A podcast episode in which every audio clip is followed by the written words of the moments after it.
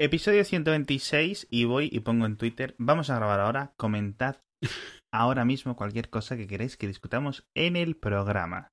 Y la gente empieza a decir tonterías. Eh, ok, ¿qué se le va a hacer? Vamos a empezar, no sé cómo leer todas las respuestas. Alfonso Sánchez dice auriculares. Primer tema, o sea, no sé cuántas respuestas hay, hay como 20 o 30. Sí. Yo tengo un problema con los auriculares. Esto es un poco improv, ¿vale? Como esa gente súper rara que dice, me voy a apuntar a clases de improv, tío. Esa gente que dejen de ser vuestros amigos. Mm, No merecen la pena.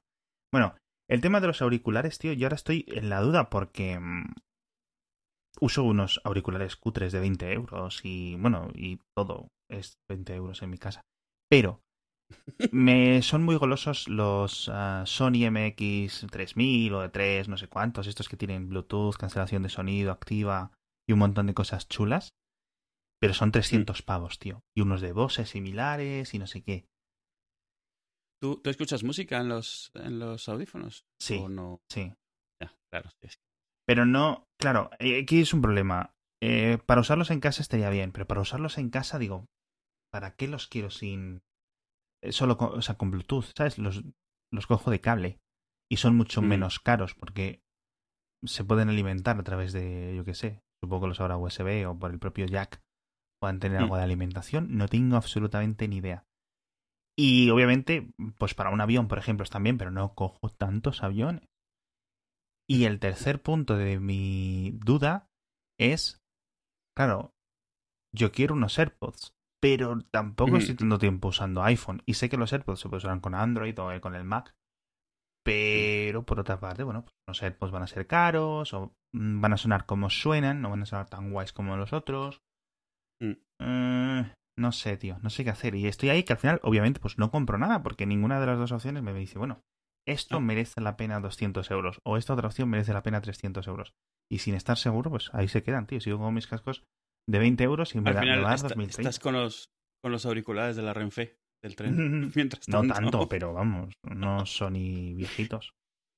No, yo, pues ahora mismo estoy, justo tengo los AirPods para, para grabar. Normalmente usaba unos grandes, así, Ya. Sennheiser en el oído y eso, pero me he vuelto muy vago con el tema de eso. Porque me he dado cuenta, yo antes era un poco así de, de- de auriculares chulos y eso. Y realmente ahora es que prácticamente no escucho música. Todo lo que escucho, cuando escucho es un podcast, o bueno, hablar por teléfono, obviamente. eh, y los AirPods, la verdad es que es muy difícil, una vez que los empiezas a usar, es muy difícil dejarlos porque es tan cómodo. Especialmente la, la realidad es que lo, que lo que al final lo rompe es la integración. El hecho de que donde estén te los pones, oyes plump y ya está asociado, no, no desbloqueas nada y desde ahí le das reproducir. Eh, está, está muy bien. Tengo unos buenos auriculares eh, de Jabra en la oficina, pero porque hace poco hemos renovado toda la telefonía y le hemos pasado esto que, se- hace ahora, que hace ahora, de que todo está en Skype, eh, eh, la centralita, todo. Y entonces lo que, algo que hicimos fue que compramos pues, cientos de auriculares de Jabra de varios tipos. Y yo tengo unos inalámbricos de estos que se ponen como atrás del cuello está la batería y luego suben, ¿sabes? Eh, no sé si los has visto, que es como... Sí, creo que sí. Que se usan, hay, hay versiones de esas como para deporte, para correr. ¿Y eso y no tal. es incómodo? Es, a ver, no es incómodo para un rato, es incómodo para ocho horas Ya. con ellos puestos. Pero la ventaja que tienen es que como están apoyados en el cuello, te los quitas y te están colgando un poco como, como las cuerdas de una, Sí, de una sudadera, pero ¿sabes? no lo sé. Yo de esos he probado y... y, eh, no sé, ocho horas ya me parece excesivo. Incluso más allá de una hora diría que es un poco mucho. Pero claro, no, No, lo sé. claro. eh. No, esto es para estártelos poniéndotelos y quitándotelos. No es cómodo tenerlos todo el día. Ya. Los que usan todo el día tienen de estos de la oreja completa, colchada y eso. Y, y- Pero me asombró que se oían muy bien. Hay algunos de bits con el procesador este, el W1 de Apple, pero también dudo. Es que no sé qué hacer, no sé qué hacer. Así que al final Ujú. nada. Siguiente tema, Alfonso Sánchez dice, las pegatinas que prometisteis. ¡Oh! Te han Eh, eh, pillado, estos- Prison estos Break. Me han pillado Paul Manafort. totalmente. De hecho, vamos a... Vamos a Están, están en tu casa las pegatinas. Las tengo enfrente mío ahora mismo. Yo también tengo unas pegatinas eh, de cuando las compré, que me gasté una pasta en pegatinas de Mixio y de hacía falta y tal. Sí. Pero las que hicimos la segunda tanda son las que se supone que van a enviar, que vienen con las esquinas redondeaditas y todo eso. Pero ahí no están. sí. Tenemos un documento, un Excel, con... Con todo, todos los, los nombres y todas las direcciones. Sí, o sea que en principio Las mandaremos, enviaremos. las mandaremos, lo prometo. Y Realmente lo que pasa es que es eso, tengo que comprar en plan ciento y pico sobres y escribir la dirección ciento y pico, las direcciones. Sí, Pero no, no es más Sí. que eso, ha sido, ha sido vaquería pura. Aunque hay por lo menos dos personas que tienen pegatinas de hacía falta ahora mismo. Una de ellas porque me, me la robó del taco cuando me llegó. eh, y otra porque, increíblemente, de repente me llegó una persona a la oficina y me dice, oye, me pregunta mi sobrino que si tú eres no sé qué. Yo, ¿cómo? What? Y resulta ¿En serio? que es un, es un oyente, pues bueno, él tiene pegatina, ¿eh? Que lo sepáis. No O sea, No. existir existen, ¿no? Existen. Tercer tuit, tercera respuesta. Eh, Juan Antonio Guerrero, Juan Toyo, dice la invasión de las patatas sabor huevo frito parte 2 porque ya las hay de muchas más marcas. Esto es puta verdad. Es increíble lo rápido que han pasado las campesinas, las alioli, las no sé qué, han desaparecido o han pasado a un segundo plano y ahora son las normales, las onduladas y las de huevo. O las de huevo y chorizo. Y cosas así, tío. Sí, es una locura porque todas saben perfectas, tío. Todo es Y, y todo, todo el mundo se quejaba que qué asco tal. Y Nada, ahora nada, y todo el mundo todo- le gustan. todo el mundo comiendo. Bueno, esa y, la, y las rufles de jamón, que también las veo por todos lados, que no Pero me las, las rufles de jamón son viejas. Las jamón, jamón. Sí, sí, sí, sí, me parecen horrorosas. Ya. Presunto. esas, ahí las veo. El presunto, sí. Presunto. Presunto jamón, Sí, o sea, es el chiste que hemos hecho todos a los 13 años. todos. Ah, muy bien. Ateo Araña. Ok, Ateo Araña. Ah, reseña. Me hace mucha gracia el, el nombre en Twitter, lo siento. Am, reseña Capitana Marvel. No la hemos visto. Somos los peores. Pero tenemos. O sea, se ha dado la casualidad, tío. Se ha estrenado. Tenemos muchas ganas, pero justo un no, día lo hemos visto, sí. justo que no, no hemos podido verla. Mm, Yo ayer, todas las noches, es- digo, me escapo, digo, me escapo. Lo que pasa es, digo, ahora con las niñas están dormidas, mi mujer anda por aquí por casa o lo que sea, me escapo, me cojo el coche y me voy a verla. Quiero verla con mi mujer, claro. Mm. Y no podemos dejar a las niñas solas. No tenemos la edad de que la mayor cuide, ¿no? En plan, como en las películas estadounidenses. Oye, Clarice, cuida de tus hermanos. Mm, y, ja, ja, no quiero ser la canguro. ¿De dónde viene esa palabra canguro, tío? ¿Por qué canguro? O sea, canguro, ¿por qué? ¿Sabes a lo que me refiero? ¿Son, son buenos padres los canguros o simplemente es por lo de las bolsas? Yo creo que empieza y acaba en las bolsas. Vale, vale. Es que nunca ha tenido mucho, mucho sentido esa palabra. Porque los estadounidenses no dicen canguro en inglés, no No, dicen... dice- dice- dicen sienta bebés. Sí, exacto, exacto. Es súper raro. No sé, la traducción, esas son cosas muy raras. Eh, Sí. siguiente, una relacionada, eh, lo del homenaje a Stan Lee en Capitán Marvel y su polémica si fue él o el creador de muchos personajes de Marvel o si el crédito debería ser mayor para los dibujantes. Entonces esto entiendo que eh, la pandilla del Ditko y, y otros, ¿no? Sí, alguna vez un poco comentamos Sí. esto, es cierto. Ha dado bandazos la opinión. Obviamente, ahora que se acaba de morir, pues es, es, es más flexible con él. Pero sí que hubo un momento en el cual se le tenía mucha tirria en general a Stan Lee en el mundillo de los cómics, porque ya sea posta o sin querer, se llevaba él toda la fama de absolutamente todo lo que sucedía en Marvel. Él era el nombre, él era la imagen. Y era un momento en el cual todavía los creadores no tenían realmente, no eran dueños de lo que creaban. Esto fue mucha polémica en su momento y muchos de ellos han recuperado, digamos, un poco los derechos o por lo menos el control de personajes.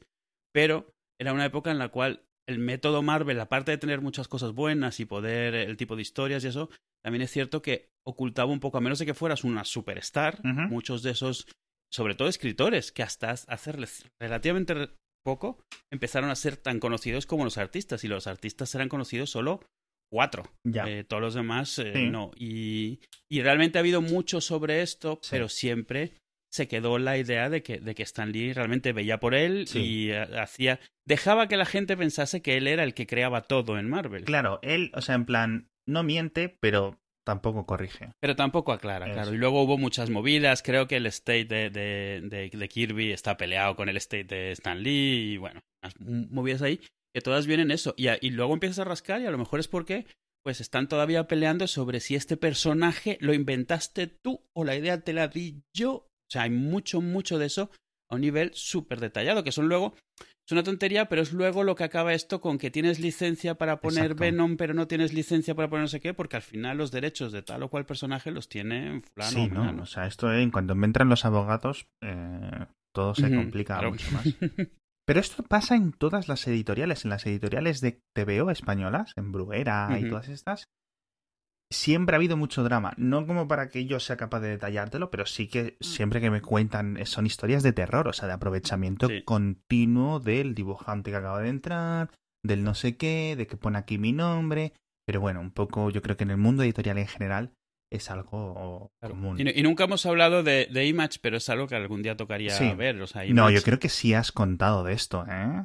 Sí, que hubo un cisma y que se fueron y fundaron una... pues ellos, ellos realmente revolucionaron un montón de esto, claro. Mm. Ah, pues eso. En algunos de los episodios. Gus, arroba no flipes, dice, haced una trayectoria vital de Eduo y somos post-PC, hay algo oscuro en vosotros, punto. Eduo ha tenido más vidas que la reencarnación de Cleopatra. Y Alex, ¿cómo puedes hacer, cómo puedes tener tres niñas y tener tiempo para una newsletter? Yo tengo dos niñas y no me da la vista para la lista de la compra.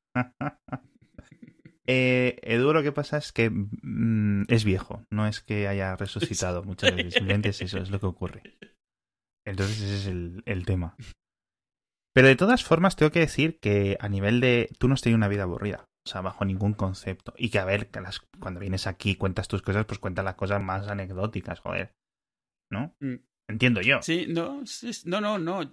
Lo gracioso es que, yo- o sea, alguna vez comentando eso, te das cuenta, empiezas a, a comentar y a poco que estires un poco, te saltas otra historia y te das cuenta de que sí, pero en el momento no te das cuenta. Es, es lo que a mí me llama más la atención. Tú te, o sea, en el momento en el que vivo muchas de la- eh, viví muchas de las cosas que ahora cuento eran como, pues el día a día, lo que estabas haciendo en ese momento, no te lo planteabas y, a ver, mola mucho, pero dices, joder, me hubiera dado cuenta, o sea, lo hubiera, hubiera guardado más, me hubiera fijado más, yo no sé. Ahora mismo me molesta haber vivido ciertas cosas y no haber, yo que sé, memorizado más, guardado algo de esa época. Exacto. Y, claro, es eh, algo que a mí me gusta mucho hacer. Ahora no vamos a entrar en eso, pero algo que me gusta mucho hacer es, a ver, esto, esto que hice, que es totalmente inesperado, que fue ir tirando hacia atrás y encontrar ese momento en el cual tomaste una decisión tonta en un momento, yo que sé, ese día estabas de un humor raro, hiciste esto, y toda tu vida ha venido dictada desde ese día que tomaste una decisión así. O sea, yo te puedo decir que prácticamente todas las decisiones de mi vida vienen de un día que un amigo me invitó a ir a la Ciudad de México y decidí que, vale, porque me- no tenía nada que hacer el fin de semana. Y de ahí salió, o sea, con, ese día conocí a la chica con la que me casé, por la chica con la que me casé me quedé en México cuando mis padres se vinieron a España, por haberme quedado en México terminé, eh, yo qué sé, eh, entrando en cosas de informática, en General Electric, Sí. no sé qué, un montón de cosas, y todo viene desde ese, si ese día. Esto típico que ves en las películas, ¿no? Si hubieras tomado esta decisión, si hubieras tomado Exacto. aquella. Exacto. Y, y es, es muy interesante. Obviamente no cambiaría nada, pero es muy interesante darte cuenta de que obviamente has tomado decisiones que en el momento sabías que eran importantes. Sí, sí, casarte y cosas así. Pero esos días en los que tomas una decisión que es como, bueno, Que- está bien. Que puedes, que puedes trazar a una Y totalmente. Sí, sí, sí, a- al en momento tu- exacto. Claro, y, y en, el, en el que además incluso a lo mejor lo dudaste, o sea, estuviste realmente 50-50 y dijiste, bueno, venga. Tal vez hasta por educación en su momento fue como, bueno, venga, me estás invitando, no tengo nada mejor que hacer, venga, Sí. te acompaño. ¿Sabes? Yo creo que eso nos pasa a todos. eh. Yo creo que Sí, tengo sí, un sí, par de momentos así claves y siempre, bueno, pues otra vez. Al final todo es tan azaroso, ¿no? Pero bueno. Le responde a arroba no flipes, le, responde arroba alatobixet. Joder, Dios, ¿qué pasa? ¿Qué pasa con estas cosas? Dice, porque es Alex se atiborra a chicles boom boom y ahora ya no necesita dormir porque posee energía infinita. No, se, no se equivocan mucho, ¿eh? No, mm, si- sinceramente, obviamente, la, la cafeína hace maravillas. Tengo que decir que comparado con mi estado de salud previo a la operación de las anginas y previo a la máquina, mi capacidad energética ha mejorado bastante. Ha mejorado bastante. O sea, el poder dormir, eh, no ronco, o ronco muy poco ahora. Es eh, la noche y el día. No me siento eh, especialmente eh, super héroe, porque, tío, tanto las neumólogos como especialistas a los que fui me lo vendieran en plan, te vamos a poner esta máquina, esta máquina básicamente lo que va a hacer es convertirte en un superhéroe, vas a empezar a perder peso porque no estabas durmiendo y como no duermes el cuerpo no hace no sé qué y entonces no sé qué y te vas a sentir con más fuerza y vas a hacer más movimientos y vas a quemar... Básicamente te dicen que te vas a convertir en un superhéroe, que vas a tener más ganas de todo, ¿no? Y que te va hasta a crecer el pelo. No. Eh, es, funciona, pero es, las cosas es muy progresivas. Vamos a ver delante, dentro de un año cómo estoy. Pero vamos, sí, lo de siempre. O sea, esfuerzo, dedicación y, y que me gusta mucho a mí hacer los boletines, hacer el podcast y hacer todo. De hecho, hace unos meses empecé un boletín secreto, este de Apple, Que dejaré las notas en las notas de en, en las notas del episodio es apple.substack.com que es Apple Weekly lo podéis buscarlo seguro que muchos ya estáis suscritos y lo empecé a hacer de forma anónima. Yo no comentaba a nadie que lo estaba haciendo de vez en cuando lo tuiteaba pero sin decir esta no esto es mío comentaba de vez en cuando cositas pero nada. Y bien va muy bien y me gusta hacerlo Qué lo envío bueno. todos los domingos. Mm. se suscribe gente importante que al final es lo que lo que lo que uno más eh, gustillo le da, ¿no? Que gente lo, Claro, lo es- es, reconocimiento, sí. Y podcast, pues no, pues, nos hemos sacado de la manga este de Elon Musk, Matías y yo, que luego lo comentaré un poco más a fondo. Sí, sí, sí, que lo, lo, lo escuché. Digo, bueno, espero que tengan para más de siete episodios. No, o sea, eso es lo que pensábamos, eso es lo que pensábamos. Porque, bueno, vamos a comentarlo ahora, ya que he salido un poco a colación. Le digo a Matías un poco, Matías, yo quiero hacer un podcast contigo, tenemos buena química, somos amigos de hace mucho tiempo, se vino a Kernel hace tiempo, estuvimos hablando de un tema de Elon Musk, además, de los túneles estos, em, ¿cómo se llaman? Los Hyperloops. Los hiperloops. Ujú. Ah, y nos podemos reír, tomar esto un poco a guasa y hacer algo. Yo quiero hacer algo que tampoco sea mucha edición, tener una persona fija con la que colaborar, un poco como este podcast. Y me gustaría hablar de Elon Musk porque es noticia constante. De hecho, hay podcasts de Elon Musk diarios. O sea, ese es el nivel. Y con contenido. Y en cuanto me dice, ok, vale, no sé qué tal, vamos adelante. ¿Cómo lo vamos a llamar? Ya veremos, no sé qué. Empezamos a almacenar enlaces aquí, en Telegram o donde sea, en un documento de Google. Y poco a poco empezamos a meter enlaces. Y pum, pum, pum. Y cada día 10, 12 enlaces. Pum, pum, pum. Un montón de cosas, un montón de cosas. Y es en plan. Y, está, y- y no hemos grabado el primero y están empezando a ocurrir un montón de cosas. Y anuncia el Model 3 barato. Y luego dicen, vamos a anunciar ahora el Model Y. Y todo esto está ocurriendo sin que nosotros nos hayamos puesto a grabar. Con lo cual decimos, jolín, se nos van a acabar todos los temas. Es como si se hubiera pasado todo el, el calentón, ¿no? De temas interesantes. Pero no. Eh, constantemente movimiento, constantemente eh, información. De hecho, hay múltiples blogs y múltiples medios tecnológicos que tienen secciones dedicadas a lo que este tío dice en Twitter o lo- las paridas, los movimientos y cosas así. Y es que. A mí te puede caer, o a los oyentes les puede caer bien, les puede caer mal, les puede caer mejor o peor, o les puede parecer indiferente, que creo que es tu caso, ¿no? Pero el tío es una generación de noticias. O sea, es una máquina de generar noticias. Y eso es lo que yo creo que vamos a comentar. Entonces, yo no lo compararía con Steve Jobs. Mucha gente lo compara con Steve Jobs. No tiene mucha comparación, ¿no? No, excepto por ser pues, un millonario. Sí, eh, cascarrabias. Vamos a decir cascarrabias. Sí, sí, con, con, salidas raras y Sí. muy particular, Sí. pero fuera de eso su personalidad no es la misma, No. las cosas que le interesan no son las mismas, la forma de interactuar que tiene no es la misma. Mm, No sé, o sea, ahí empiezan y acaban las comparaciones, Sí. creo yo, pero, pero es que hay muchos millonarios mediáticos, sin embargo, el resto no lo suelen comparar y este ahí lo tienes. Eso no lo sé. Mm, Yo creo que, que más bien la gente se quedó con un vacío que, que- tuvo Mm, que ya, llenar con, bueno, con alguien, puede ser. Qu- Quiero decir, los de Google se han retirado un poco del escenario público, tampoco han ido mucho más allá, eh, no hacen cosas. Scott Forstall desapareció de la faz de la Tierra, se ha ido a hacer musicales, a producir musicales a Broadway, literalmente, después de iOS 6. Entonces, te quedas un poco sin, sin estas eh, referencias, ¿no? ¿Cómo se llama el, el creador? Eh, Tony Fadell, que era uno, ¿no? De la vieja guardia, de, la- de los Sí, sí, a- sí. altos lugartenientes de Steve Jobs. Desapareció, se fue a hacer paridas, volvió, no sé qué. Está en un limbo ahí que no sabes que dónde tiran. Pero bueno, sí es cierto que, que falta un ese y sobre todo es, es un tema mediático. La gente y los medios se enamoran de una cosa y no la sueltan. No, además este es como Trump, este usa mucho Twitter, a veces Claro, sin pensar, también entonces es siempre eso. está dando, sí, está sí, dando sí. Son, temas constantes y cuando no es algo, eh, te sale con una parida como llamar pedófilo a un tío de un rescatador en, en, en Tailandia, o sea, es que es, es constante.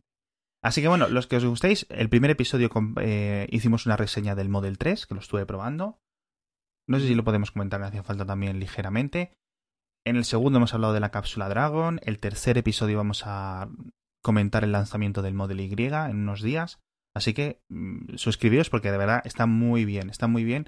A mí me gusta mucho grabarlo y cuando yo lo escucho un poco por encima, obviamente mientras lo estoy editando lo tengo que escuchar, pero luego de vez en cuando y los comentarios que nos da la gente eh, está ca- cayendo bastante bien. Se llama Elon, tal cual, Con lo cual, en cualquier podcast, cliente de podcast, escucháis o ponéis Elon y ya está.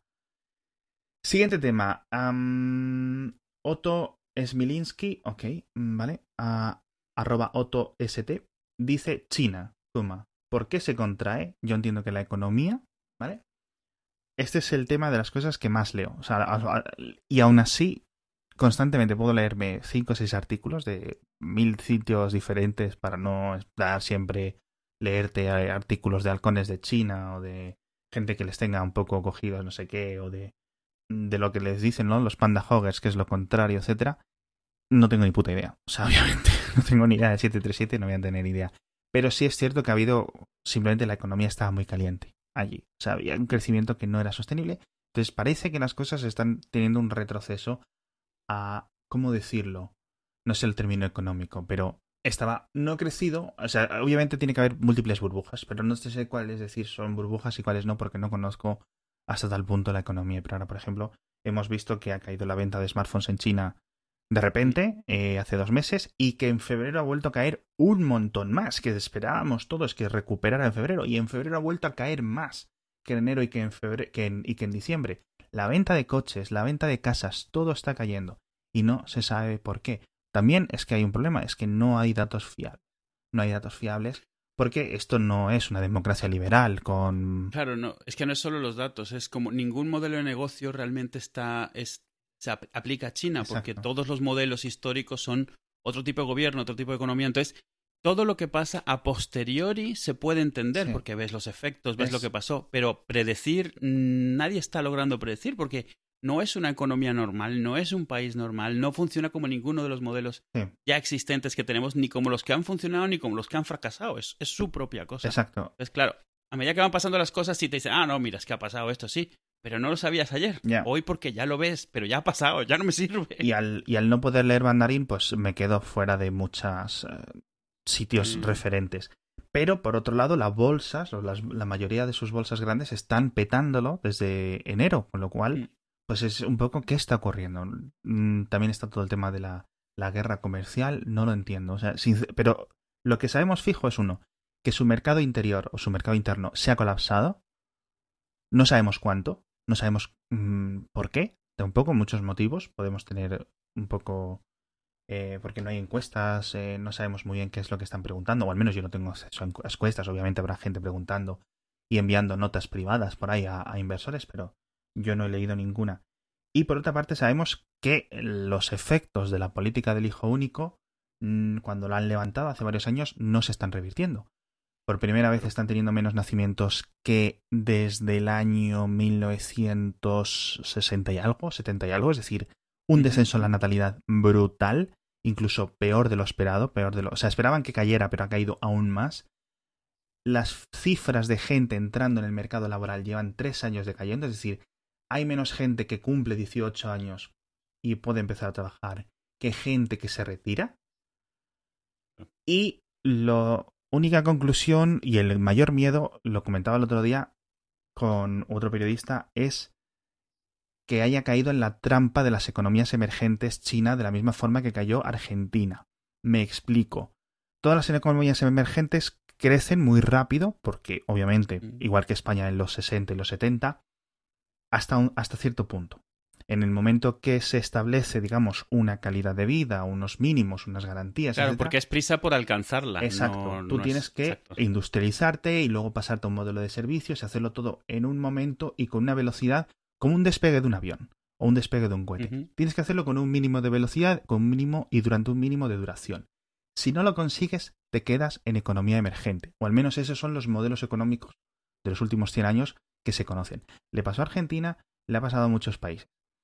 Eh, digo Argentina porque es el mayor ejemplo que podemos tener el, español medio, la mayoría de los oyentes de, Argentina tal, lo conoce.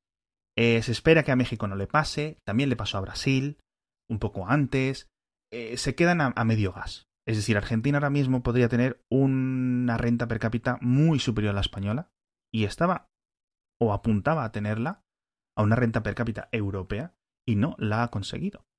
¿Por qué? Bueno, mil factores. Y claro, que le pase a China es muy preocupante. Es muy, muy, muy preocupante. Porque lo que se esperaba es que China creciera, de la misma forma que Japón creció en los 80 y los 90.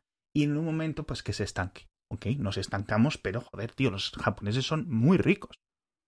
Muy ricos. Y con unas eh, tasas de dinero disponible, de salarios, etcétera, muy altas. Eso es lo que se esperaba que ocurriera en China.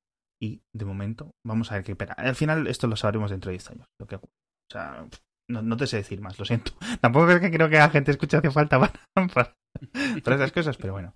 Arroba alberm85, eh, el 8M.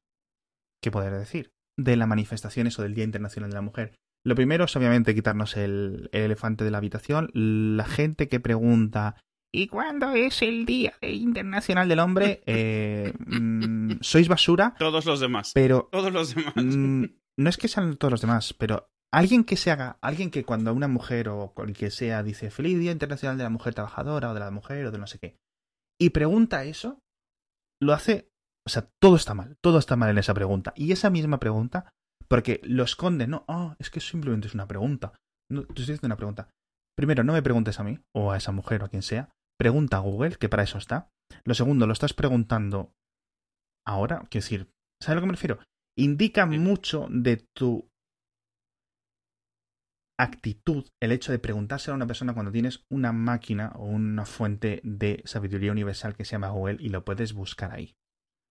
Indica mucho. E infinita, exacto. Indica mucho que se lo pidas a un humano que te haga el trabajo por ti.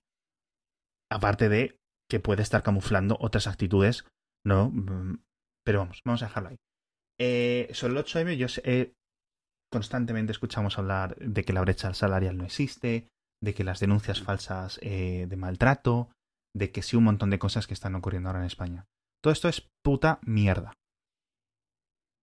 La brecha salarial existe, hay muchas brechas salariales diferentes entre hombres y mujeres que se pueden agregar en lo que se conoce como brecha salarial, que en tu trabajo hay alguien que es mujer y que gana más que tú, me suda el y se llaman datos anecdóticos. La realidad es la que es. La realidad es que los hombres estamos protegidos o estamos más protegidos por la sociedad en muchos factores.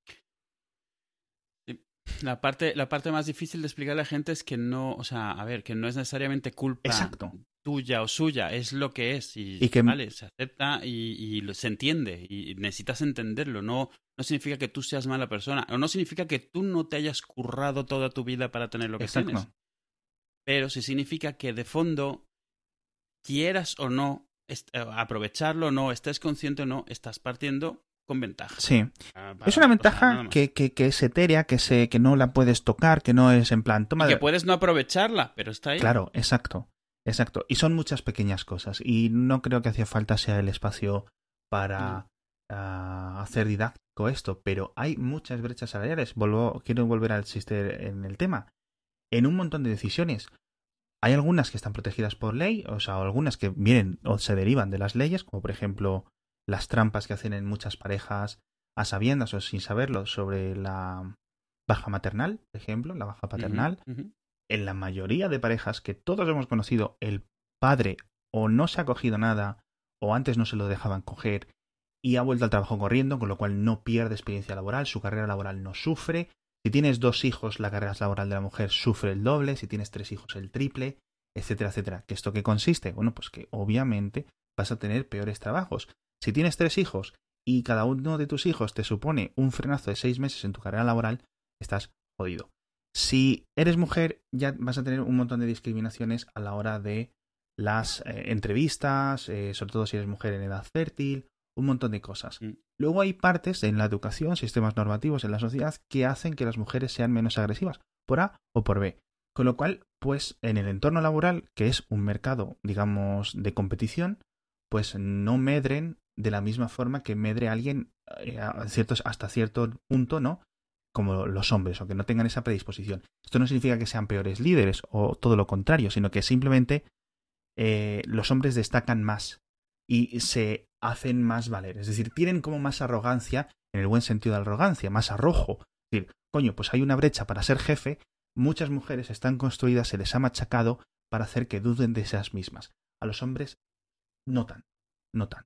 Hay muchos hombres tímidos y hay muchos hombres como queráis hacerlo. Pero en general, si yo veo que mi jefe eh, se va a retirar, o le van a ascender, o le van a despedir, no sé qué, yo pienso que yo podría hacer mejor su trabajo. Entonces aplico y lo más probable es que sea eh, el próximo jefe un varón. Las mujeres no tanto, y esa es otra de las brechas. Luego, diferencias entre tipo de contrato. Eh, por ejemplo, muchas mujeres están más en, infraempleos o en contratos temporales. Las, y luego, en menor medida, es cierto, y esto es donde más se fijan mucha gente que afirma que la brecha salarial no existe, es cuando miras hora por hora en trabajos idénticos. Que existe, mm. que existe. ¿Es que una oncóloga cobra lo mismo que un oncólogo? Sí, en grandes empresas, sí, en grandes instituciones. En las pymes, las camareras, no sé qué, no. Y esto es así. Y yo lo siento mucho, pero la mayoría de las ocasiones los datos te dicen que es esto. Es posible que si tú trabajas de camarero y tu compañera camarera gane un poco más, lo que sea, pero a lo mejor está ganando más horas o tiene que hacerlo. ¿Sabes a lo que me refiero? O está sacrificando su vida en casa porque, vale, tiene que salir al trabajo, pero luego tiene que volver a casa y tiene más labores del hogar. Y un montón de cosas, un montón de cosas que están construidas en la sociedad, más pensadas en los chicos o en los varones que en las mujeres. Desde la ración de las comidas, por ejemplo, que es una tontería, ¿vale? Las revistas, todo. Y luego la gente, claro, te deriva por varias. Es que las mujeres son las peores enemigas de ellas mismas, de no sé qué. Si nadie te pide nada, nadie te pide que arregles el mundo. Lo único que se nos pide, ¿vale? a gente como nosotros es que nos callemos la puta boca un rato, ¿vale? Que luego a la gente le gusta. Es que a las mujeres les gusta mucho hablar. Ven, toma por culo. No conozco a más gente, y mira que te lo, te lo dice alguien que graba 10.000 millones de podcasts a, la semana. A los tíos nos gusta rajar y nos gusta que nos escuchen constantemente. Hablamos muchísimo más, muchísimo más. Pero bueno, que, que no es en plan eh, buscarnos una salida, simplemente es que hay que callarnos un rato, pensar un poco, no pensar que un privilegio signifique eh, que nos han dado cosas gratis a los varones. ya está, es, es, es, otra cosa. Es otra cosa, es difícil de explicar y, tiene muchas, eh, ¿cómo decir?, ramificaciones en todo, en, eh, constantemente. O yo, por ejemplo, eh, soy el único tío en los grupos de, de chats del colegio, tío. Mm. O, o, a lo mejor hay otro, otro padre. Eso indica mucho. Eso indica mucho, mucho, mucho, mucho, mucho. Y es otra cosa, como la gente que, por ejemplo, cree que no existe la brecha salarial, a mí me recuerda a la gente, o la brecha salarial, o el, o, el, o que piensan que el feminismo es eh, el machismo invertido, ¿no? Que eso sería el embrismo y otro tipo de discriminaciones, que el feminismo es un tipo de discriminación. No lo es. Mm, es me recuerdan a la gente que cree en el horóscopo. No vas a convencerlos diciéndoles que el horóscopo es una estupidez. Algo les tiene que hacer clic. Mm, a mí me hizo clic, a ti te hizo clic, a muchos de los oyentes de Hace Falta que son varones les hizo clic y a muchas mujeres también les hizo clic porque obviamente no venimos enseñados de casa. Lo que pasa es que las mujeres les hace más veces clic y les hace antes el clic. Cuando se dan cuenta de que ¿qué está pasando? Que tengo aquí 13 años y ya los profesores me están discriminando. No te das mm. cuenta porque no, a lo mejor a los 13 años no tienes ese concepto, ¿no? ¿vale? Pero ocurre. Y los chicos lo vemos, o sea, los profesores de educación física, cómo se comportan con las chicas y con los chicos, y, un montón de cosas, tío. Y está ahí, y es constante. Y a mí me da mucha pena porque ahora tengo tres niñas que las voy a ver crecer en este ambiente. Con lo cual, mm, me va a joder mucho, pero bueno, al menos ahí que me tengan un poco como para, yo qué sé, de apoyo, porque tampoco yo les voy a poder solucionar la vida. Pero intentar guiarlas y decirles un poco por dónde tienen que ir es que no sé, no sé. Es como el cambio climático. Sabes que está ahí, sabes que tú por tu puta cuenta no puedes hacer nada, sabes que reciclar eh, tiene un límite de lo que tú puedes hacer, ¿sabes a lo que me refiero? Es decir, que yo eche la leche, el, cartón de leche al, cubo correcto no va a hacer que los pingüinos dejen de morirse, ni que este verano haga tanto, haga menos calor, pero que menos, ¿no? Que menos que, que hacer lo mínimo, lo mínimo que se nos piden. Igual que a los, científicos, cuando el cambio climático hay que hacerles caso porque son gente que sabe mucho, lo mismo ocurre con las mujeres y lo mismo ocurre con las académicas que están investigando todas estas cosas, los académicas y académicos, que obviamente esto es un tema global, que están investigando estas cosas. Entonces, hay un montón de sociólogos, hay un montón de psicólogos, hay un montón de antropólogos, de historiadores, que te están diciendo que esto existe, que el heteropatriarcado existe, que es una cosa real, que existe, que nos afecta a todos. hazles caso. Porque esta misma gente que no les hace caso, luego va a Twitter y ahí dice, ja, ja, ja, los antivacunas, hay que creer más en la ciencia, ja, ja, ja. Y luego cuando te ponen la ciencia delante de la puta cara, no les haces caso. Ñe. Y luego, rip, hashtag Stephen Hawking. No, tío, ah, toma por. Siguiente tema, next topic. Esteban Zamora, por favor, gracias Esteban Zamora por tener un nick normal. Eh, ascensores.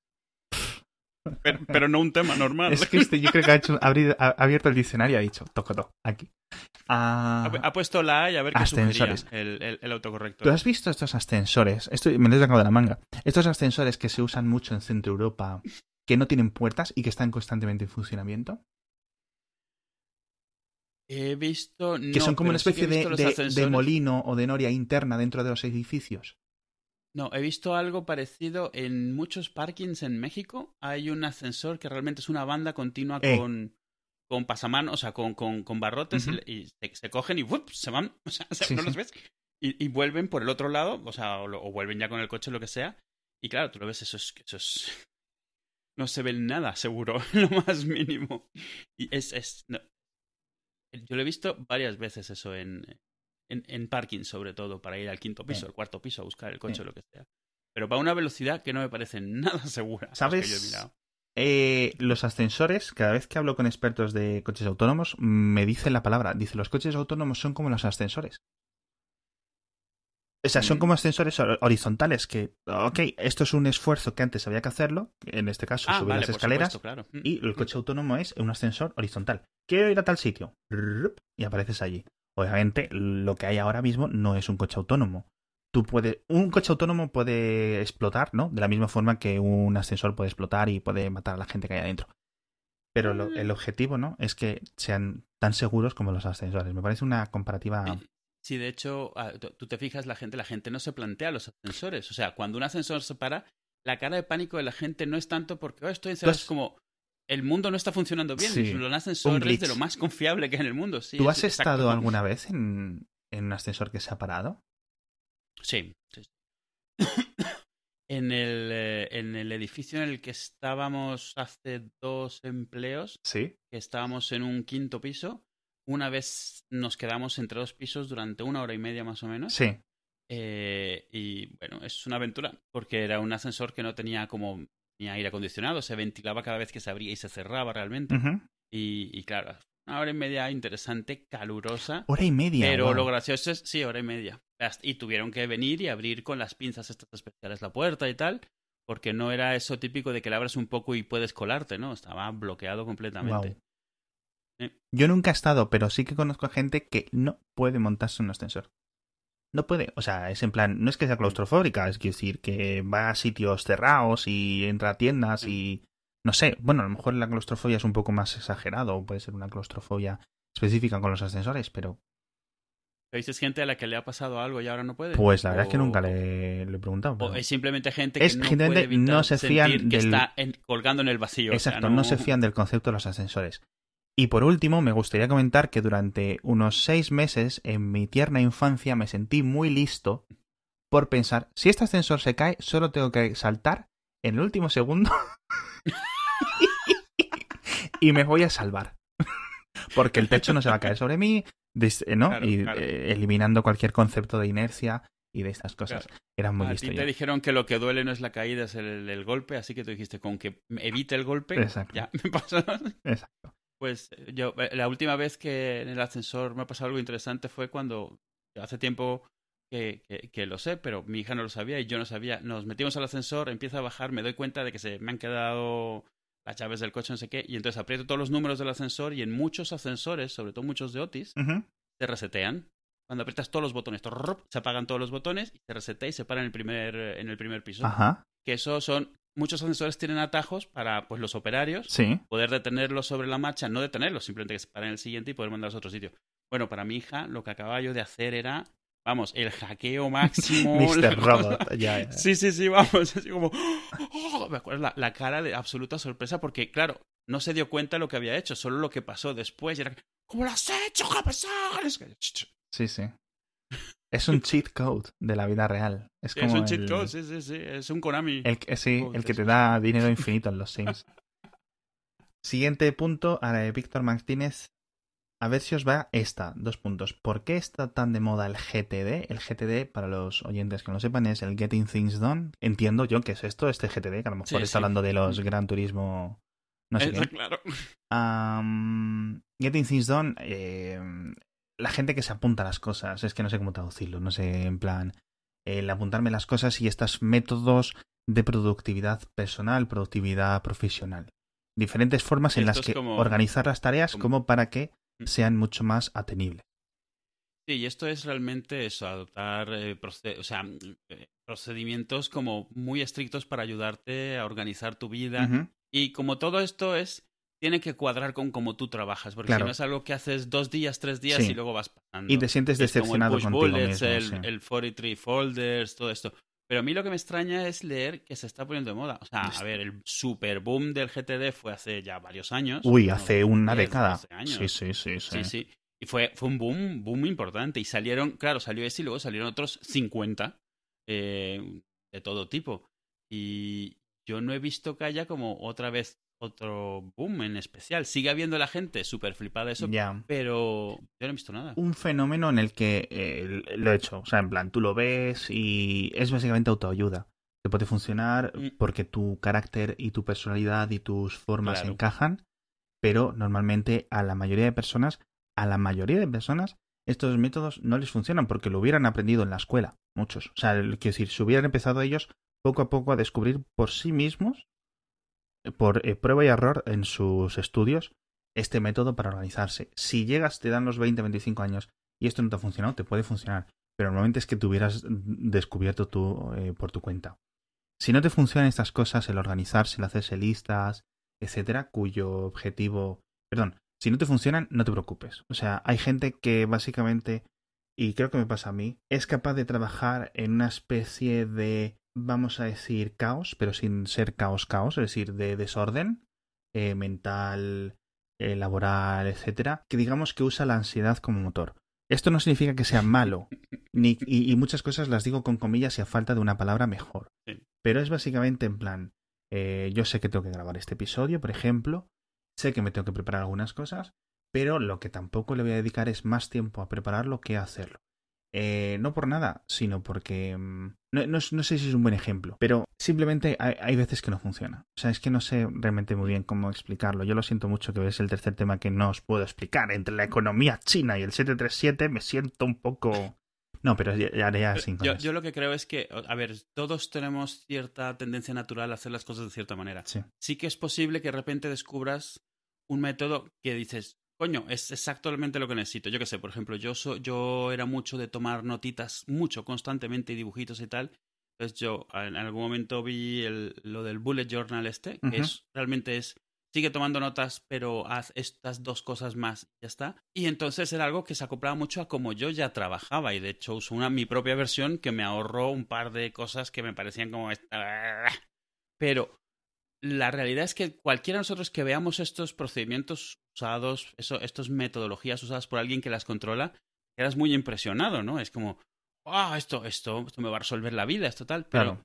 es muy importante tener mucho cuidado y sobre todo darte cuenta cuando algo no está funcionando, porque hay gente que se vuelve esclava de estos procesos porque por cabezonería o porque tal, y resulta que no termina ni siendo más productivo ni, ni disfrutándolo, porque muchos de esos te venden, no, pues disfruta lo que estás haciendo. Es, como esta gente que lo pasa fatal organizando en el, en el mail todas cosas en carpetas porque alguna vez vio una metodología que tal y tú les ves y tienen 7 millones de carpetas y ya no saben dónde tienen las cosas porque eso, es- eso quedaba muy bien cuando tenías 5 carpetas durante dos semanas, pero después de 15 años eso es inmanejable, pero siguen ahí porque están convencidos de que pues, es su metodología y les funciona y te das cuenta, no, o sea, tú te das cuenta, les ves y te das cuenta que lo pasan fatal, no encuentran nada y están siendo más esclavos de eso, es como replantéatelo y decides si, si a lo mejor no te está sirviendo o ya no te está sirviendo, porque muchas metodologías no escalan bien, no escalan bien con el tiempo, no escalan bien con el volumen, Con el tipo de trabajo. quedan muy bien.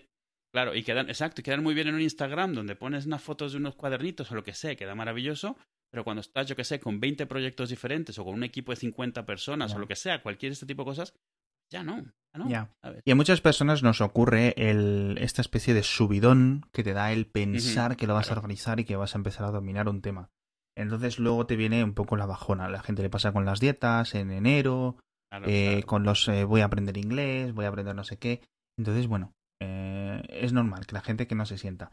Luego, por otra parte, siempre critico, que sea un poco de broma o un mucho de broma, la gente que está más tiempo organizando el trabajo que haciéndolo y en plan más flipándose con los cuadernos que realmente trabajando.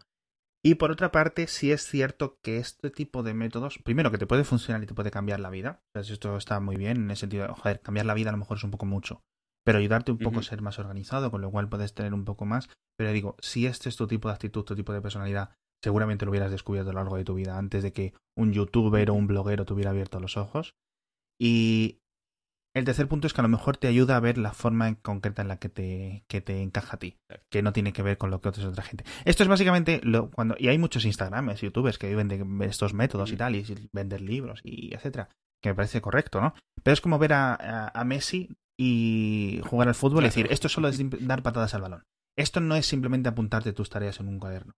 Es saber cómo romperlas en diferentes subtareas y cómo atajarlas para que no se sientan abrumadoras. Esta es la gran, la gran diferencia. Escribir un libro. Punto uno. Escribir un libro. No, ¿vale? Empieza por las cosas mucho más básicas, digamos, digeribles. Y esto, pues a mucha gente sí que le puede ayudar, porque le ayuda a conceptualizar mejor las tareas de las cosas que tiene que hacer y no vivir en el caos. Dicho esto, a otras personas no le funciona. Siguiente tema. Aloysius Blog nos dice los Power Rangers, en particular el rosa. Ah, del rosa no tengo nada que hablar, pero sí tengo que contarte del amarillo y el negro, el- los dos de los Power Rangers originales. Eh, originalmente la serie estadounidense que estaba basada en la japonesa. De hecho, las acciones, lo hemos comentado en Sí, Mixio, claro, estás ¿no? usando En Wii Mixio, original ¿no? entre comillas. Sí, Sí. la serie de Saban de Estados Unidos. El negro era un afroamericano y la amarilla era una asiático-americana. What the fuck? Esto literal. Todo- en todo muy en propio, sí. 2019 esto sería implosión de Twitter. Leí hace poco justo que cuando se ellos dieron los roles en plan, bueno, pues tú vas a ser este, tú esta, no sé qué, no sé cuánto, vamos a empezar a guiar. Cuando los guionistas y productores se dieron cuenta del marrón, del Power Ranger marrón en el que se habían metido, ah, ya llevan dos o tres episodios grabados y simplemente pues siguieron para adelante. Que lo cual no sé si me vale como exhumación de problema, que esto es un tema que a mí me la repampinfla, pero puedo entender cómo haya personas que le parezca un poco eso, pero vamos, mayores problemas hay en el mundo. Pero me hace gracia, me hace gracia. Y el Rosa la chica, que esto es un poco bueno también. Un poco más Sí. de... Eso me recuerda. ¿Alguna vez lo escuchaste la gente que te decía que los, los eh, aros olímpicos era, son de los colores que son porque son de las razas de la gente? Te dices, sí, mira, y el amarillo, negro, y te Y el Es verde. así como, ¿de verdad? claro, exacto. Es como, ¿tú ¿cuánto tiempo llevas pensando esto? ¿Y alguna vez has pasado más allá del negro y el amarillo? O sea, y claro, el rojo, dices, y el rojo dice, eh, los indios, y tú, perdona. claro, su cabeza, piel roja, los indios, yo qué sé. En fin. Y- José Roberto Sánchez nos dice Capitana Marvel con spoilers. De nuevo, ah, perdón. Sé que hay algo, sé que hay movidas con un gato, pero es que no he visto la peli. Lo siento mucho. Alejandro JL nos dice sobre la película de Doom y sus juegos. Yo me acabo de enterar hace dos días que hay una nueva película de Doom. Bueno, en fin. Gracias, gracias a Jackas. Sí. Así que. Los juegos, pues yo creo que no he jugado un Doom. ah, ¿Es posible que no haya jugado nunca a Doom? Es ¿No has posible. jugado al Doom original? Aunque no, No. hayas jugado los nuevos así super 3D no. y tal. Al Doom 3, este nuevo, relativamente nuevo, de hace una década, no jugué. Los Doom originales. La peli de. Doom que hubo no la... No la... Eh, la, esta que están en Marte. Bueno, entiendo que todos los Doom Sí, están en Marte. Sí la vi, sí la vi. Creo que en una descarga de torrent o algo así. La de... eh, pero los Doom original no. Sí he jugado a los Duke Nukem y a cosas así.